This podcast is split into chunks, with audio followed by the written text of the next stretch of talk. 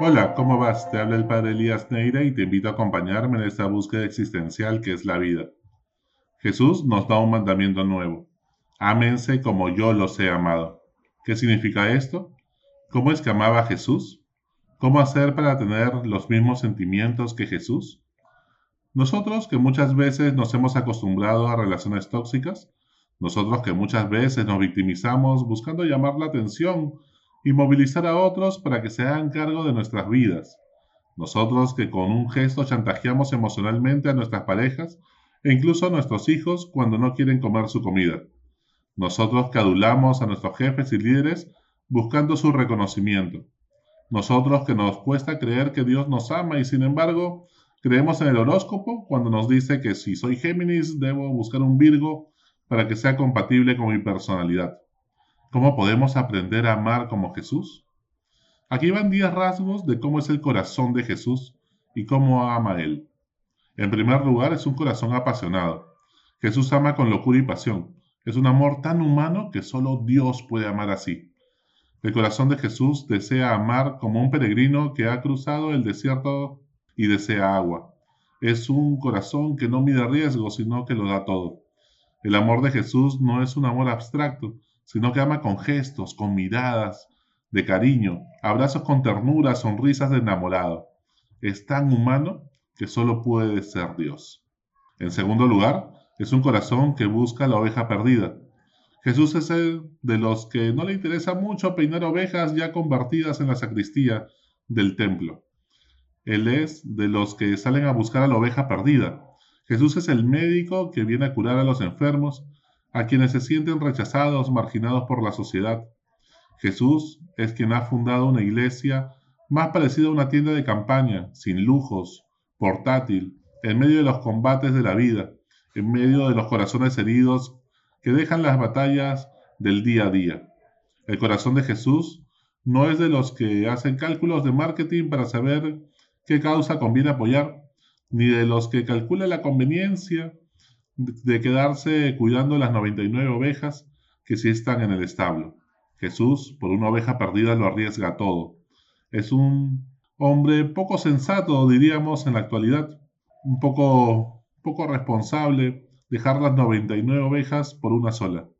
Sus cálculos no lo soportaría un Excel. Ningún accionista aceptaría esos riesgos. Nadie en la bolsa de valores estaría dispuesto a apostar así. Pero es Jesús, está loco de amor. En tercer lugar, es un corazón que ama incluso a los enemigos. El corazón de Jesús ama a todos. Es un corazón que no sabe discriminar a nadie. Ve siempre lo mucho o poco de bondad que tiene cada persona y apuesta por su conversión. A unos ama más que a otros, seguramente, según cuánto uno se deje amar. Cuando Judas decide traicionarlo, Jesús lo hace su invitado honor en la última cena. Cuando un ladrón le pide misericordia en la cruz, se deja robar el cielo. ¿Y tú? ¿Te dejas amar por Él? ¿O te rehusas pensando que tu culpa es más grande que el amor que Dios te tiene? En cuarto lugar, el corazón de Jesús es un corazón libre. El amor de Jesús no espera nada a cambio, por ello no genera dependencias tóxicas. Te deja en libertad, no te condiciona. Ayuda a buenos y malos, para que nadie se acerque con un corazón convenido, o solo interesado en sus milagros, por encima del Señor de los milagros.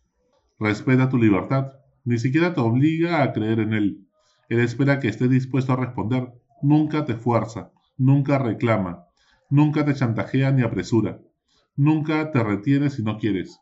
No te juzgas si decides irte, para que cuando decidas volver tengas a dónde.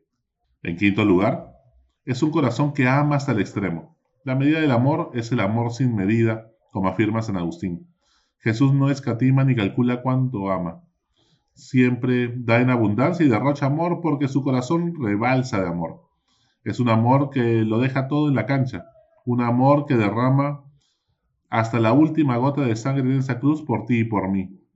Lo apuesta todo por ti en la partida de póker de la vida, y no con cara de póker, sino con alegría y con esperanza. Déjate querer. En sexto lugar, es un corazón consciente. Jesús se fija en los detalles, vive aquí ahora, percibe lo que te está pasando, se da cuenta y toma conciencia de lo que pasa. Acoge con todo su ser a las personas como si fuera la única persona que existe. Escucha con los cinco sentidos a cada persona. Se da cuenta cuando una mujer le ha tocado el manto en medio de la muchedumbre que se aprieta y que se empuja. Y sin embargo es capaz de compadecerse de cada persona alrededor. En séptimo lugar, es un corazón que expresa sus emociones. Jesús no tuvo ningún pecado y a la vez expresa su cólera e indignación ante la injusticia, la corrupción y el abuso cuando, por ejemplo, vota a los vendedores del templo. O le responde firmemente a los fariseos. Jesús llora cuando muere Lázaro, su querido amigo. Expresa su, su, ternura cuando bendice a los niños que se acercan a él y se compadece de los enfermos. Es tan humano que solo puede haber sido Dios. En octavo lugar, es un corazón sin fronteras. Jesús ama sin prejuicios ni etiquetas. Él no desprecia a los samaritanos, a quienes los judíos aborrecían.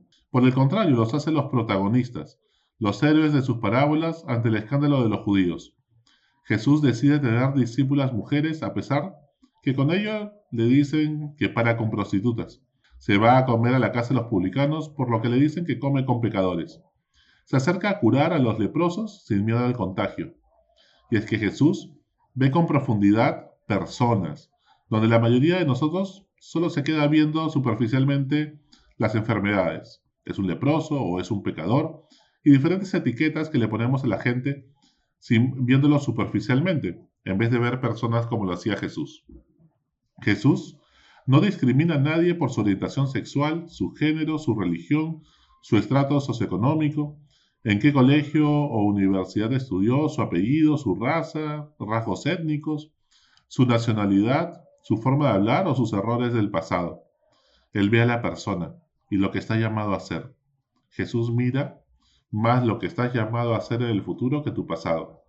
Y es que todo santo tiene un pasado y por eso todo pecador tiene un futuro lleno de esperanza. En noveno lugar, es un corazón que sana. El amor gratuito de Jesús sana nuestras heridas. Por eso podemos afirmar que sus heridas nos han curado. Es un amor sin chantajes, sin manipulación, un amor puro que no intoxica ni afecta nuestras heridas, producto de otras relaciones incluso de la infancia. Esas cicatrices de guerra que todos llevamos tatuadas por amor, por amores contaminados que bebimos en el pasado. Jesús es ese médico que si le muestras con sinceridad y humildad tu corazón herido, puede poner amor donde faltó amor y cambiarte tu corazón de piedra por un corazón de carne. Y por último, en décimo lugar, es un corazón fiel. Jesús se compromete con lealtad con quien ama. Es leal con las causas perdidas. Jesús no es de los que un día te dicen sí y al mes siguiente te dice que no. Cuando Jesús te ama, te llama por tu nombre para que lo sigas. El primer día que te llamó, al corazón, pues ya sabía lo que iba a pasar en el futuro, y sin embargo no se arrepintió. Te encomienda una misión importante en la vida, y no se arrepiente jamás de habértela dado. Él es de los que sigue teniendo esperanza en que tu corazón y el mío pueden cambiar. Y eso te da una seguridad, saber que siempre puedes volver a Él. ¿Y tú? ¿Estás dispuesto a dejarte amar por ese corazón de Jesús? ¿Estás dispuesto a amar como Jesús? Hasta la próxima. Sigue buscando que Él te encontrará.